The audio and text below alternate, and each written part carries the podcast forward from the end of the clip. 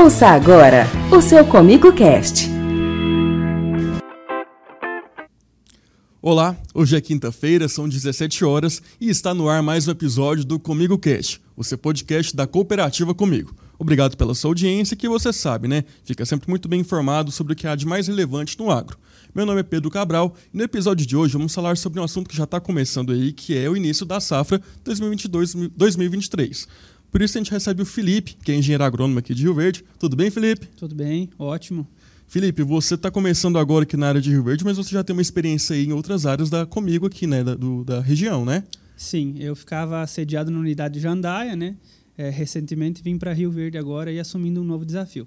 Então, para quem é de Jandaia está aí vendo o Felipe de novo, para quem é de Rio Verde está conhecendo agora o Felipe. Felipe, então, para a gente já começar já no nosso, nosso podcast de hoje, o assunto de hoje, é, o que, que, é a verificação que tem que ser feita já ali no stand inicial da planta, logo ali após a emergência? O que, que é a primeira recomendação que você tem? Então, Pedro, geralmente é, as cultivares ela têm uma diferença né, na recomendação de população. A gente precisa ficar atento né, qual que foi a cultivar implantada em cada talhão e, consequentemente, ver se o stand ficou dentro do recomendado, certo? Isso é importantíssimo, pois é esse stand aí que vai expressar a produtividade final. Então, precisa ficar dentro da, das recomendações técnicas de cada cultivar. É aquela história, né? Começou bem, vai terminar bem. Isso. Começou mal, é isso aí. Então temos que ficar atentos aí nas regulagens das máquinas e posteriormente aí acompanhar o stand e ver como é que ficou, se ficou dentro da recomendação. Outra coisa também, Felipe, é que a inoculação também é um fator muito importante né, para esse stand aí das plantas. É, como que isso é analisado por vocês? Existe uma preocupação maior em áreas de primeiro cultivo, primeiros anos de cultivo? Como que é?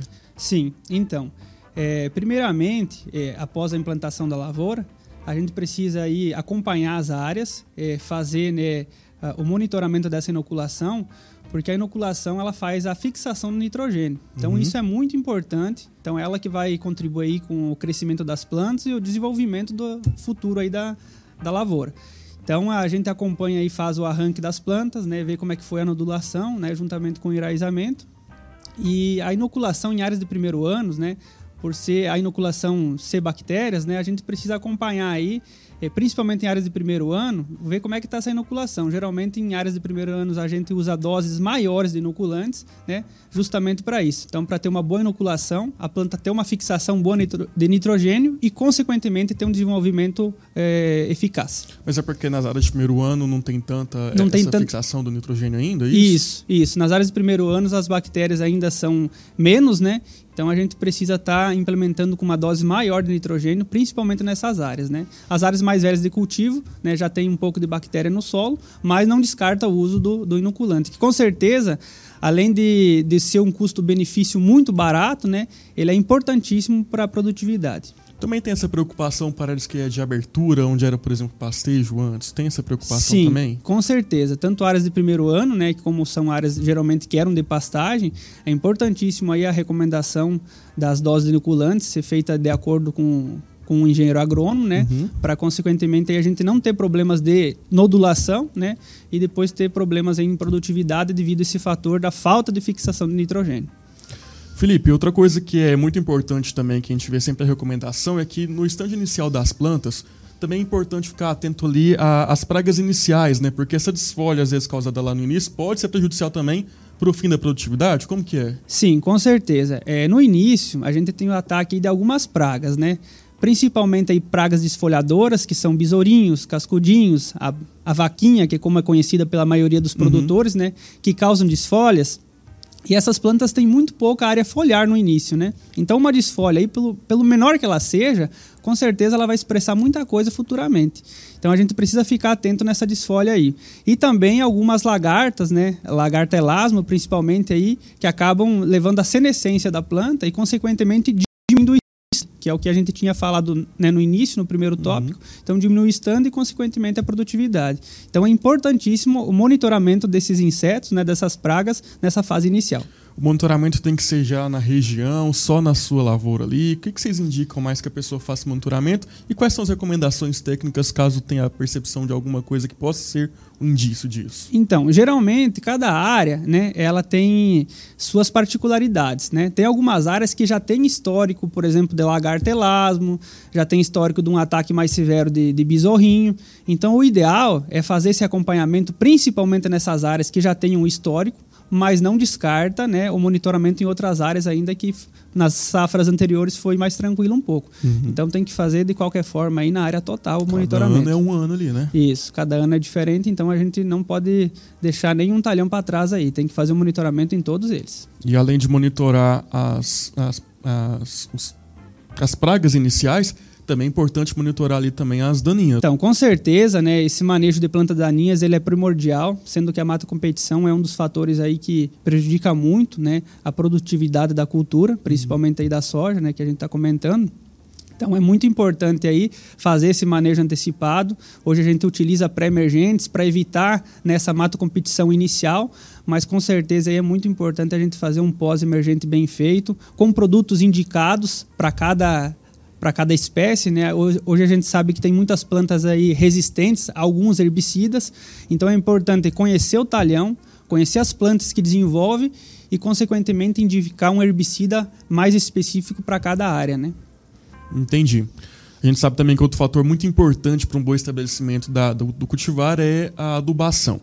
Quem não fez a adubação previamente, ali no momento mais indicado, tem até qual momento para poder fazer essa adubação? Pode ser feito já depois da pós-emergência? Então, geralmente algumas adubações são feitas antes do plantio, algumas no momento do plantio, no sulco, né? E tem alguns produtores que fazem a opção de fazer a aplicação principalmente do potássio, que é o uhum. KCl, né, na pós-emergência da cultura. Geralmente aí até V4, V5, né, no máximo aí seria o momento ideal para a gente fazer essa aplicação, né. E existe alguma recomendação quanto a isso em relação ao tipo de solo, uma porcentagem de, de, de argila? Como que é? Então, geralmente, em solos arenosos, a gente precisa ter um pouco mais de cuidado com essas aplicações, tá? Geralmente, aí, de forma geral, as aplicações devem ser feitas aí até V4, V5, tá? Uhum e, e seguir aí, consequentemente, conforme o andamento da, da lavoura, né, fazendo monitoramento. Mas geralmente é feita entre V4 e V5 essas aplicações de, de cloreto, né, em áreas que não foi feito o potássio antecipadamente ou no momento do plantio. Além de olhar ali já o que já emergiu da planta, olhar a raiz também é importante? Importantíssimo, Pedro. A raiz, com certeza, é um fator aí que né, é o que, o que dá sustentação à planta é o que faz a absorção de água, nutriente. Com certeza, um bom enraizamento vai acarretar numa boa produtividade. Então, é importante avaliar, ir lá fazer o arranque das plantas, ver como é que está essa raiz, se ela uhum. cresceu adequadamente, se ela não tem nenhuma anomalia, né? Então, isso com certeza, uma raiz é, com um volume adequado, né, com profundidade ideal, é o que vai expressar a produtividade lá no final. A gente falou aqui das pragas, das invasoras e também tem as doenças foliares nesse período, que também é importante ficar sempre atento, né? Sim. A cada ano a, a gente percebe aí que as doenças ficam mais agressivas, né? Elas, come, elas iniciam mais cedo e a planta no início, né? Ela está um pouquinho mais frágil, ela é mais sensível. Então algumas doenças têm atacado mais no início, principalmente a septória e a antracnose. Então é importante fazer o monitoramento dessas áreas, é, pegar o histórico né, dos anos anteriores, como é que foi a pressão dessas doenças e vale a pena aí às vezes fazer uma aplicação preventiva ou assim que detectar alguma coisa já entrar com uma aplicação aí curativa, né? Então são importante, é importante fazer o monitoramento dessas áreas e consequentemente aí aplicar o produto ideal para cada situação. Entendi. Felipe, basicamente desde o início a gente fala sobre a questão da observação. É, e eu queria perguntar para você como que é a, a, relação dessa uniformidade da morfologia da planta para poder aí se ter uma, uma boa percepção se está dando tudo certo ou não. O que, que o produtor tem que ficar atento na hora de fazer essa observação? Então, é muito importante o produtor, na, nas suas visitas, nas suas avaliações, né, é, no decorrer da, da safra, principalmente nesses períodos iniciais, é ver se a planta está uniforme, né, se ela cresceu, é, elas estão com um crescimento é, ideal, né, de acordo com o que a gente espera, que não tenha manchas né, é, de solo, porque pode ser uma característica aí de algum nematóide, alguma coisa do tipo.